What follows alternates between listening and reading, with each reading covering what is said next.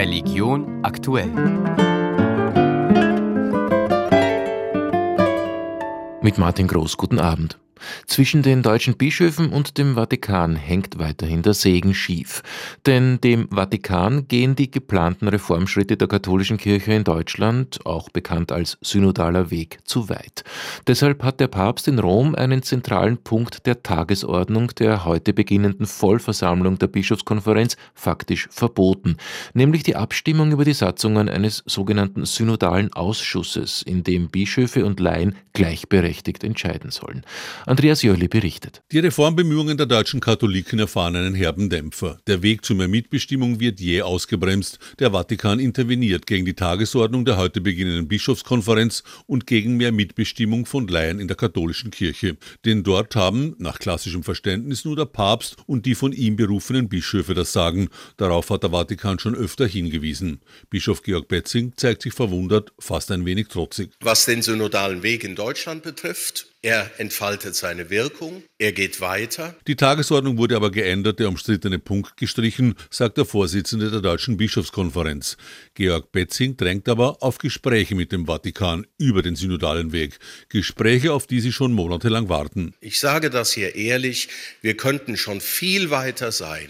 Die Gespräche könnten längst geführt sein und für die Verzögerung liegt die Verantwortung klar auf der Seite Roms. Vor mehr als vier Jahren haben katholische Kirchen und Laienvertreter gemeinsam einen synodalen Weg eingeschlagen und einige auch weitreichende Beschlüsse gefasst, etwa zur Änderung der Sexualmoral, für die Öffnung des Priesterzölibats und zur Stellung der Frauen in der Kirche. Und Georg Betzing hofft immer noch auf eine Einigung mit dem Vatikan und dem Papst, der diese Reformen genehmigen muss. Wir haben die Beschlussfassung über die Satzung von der Tagesordnung genommen. Ich glaube, deutlicher kann im Moment das Zeichen nicht sein, dass wir uns nicht spalten lassen in der katholischen Kirche. Sagt Georg Betzing, der Vorsitzende der Deutschen Katholischen Bischofskonferenz.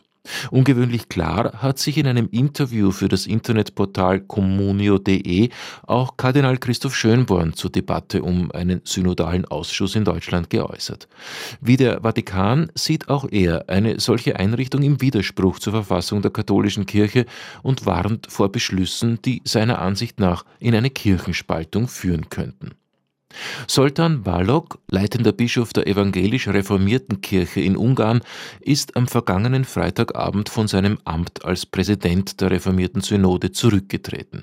Balog, der von 2012 bis 2018 ein Minister der Regierung Orban war, wird vorgeworfen, er soll der mittlerweile ebenfalls zurückgetretenen ungarischen Präsidentin Katalin Nowak geraten haben, einen wegen Beihilfe zu sexuellem Missbrauch von Minderjährigen verurteilten Mann zu begnaden begnadigen. Sein Amt als Bischof will Sultan Balog weiterhin ausüben. Die Armutskonferenz hat heute Vorschläge vorgelegt, wie man in Österreich mehr leistbaren Wohnraum und mehr Investitionen in den öffentlichen und gemeinnützigen Wohnbau generieren könnte. Martin Schenk, Sozialexperte der evangelischen Diakonie und Mitglied der Armutskonferenz. Insgesamt würde ich vier Maßnahmen für leistbares Wohnen in Österreich jetzt vorschlagen. Erstens die Gründung einer Wohnbauinvestitionsbank in Österreich. Das zweite, eine verbesserte Wohnbeihilfe mit einer neuen Mindestsicherung statt der jetzt schlechten Sozialhilfe.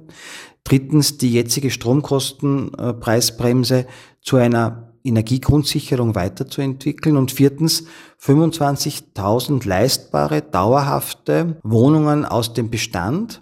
Das kann die Obdachlosigkeit in Österreich abschaffen. Und wie könnte die finanzielle Ausgestaltung so einer Wohnbauinvestitionsbank aussehen? Sie könnte Gelder bei der Europäischen Investitionsbank abholen und in Form von günstigen Darlehen an Wohnbauträger weiterleiten. Und der Bund unterstützt mit einer Haftung. Das wäre relativ bald wirksam und könnte in der Teuerung und auch in der Schwierigkeit, leistbares Wohnen in Österreich zu haben, helfen. Schenk betont, dass bereits 2018 in der türkis-blauen Regierung so eine Investitionsbank angedacht gewesen sei, aber nicht umgesetzt wurde.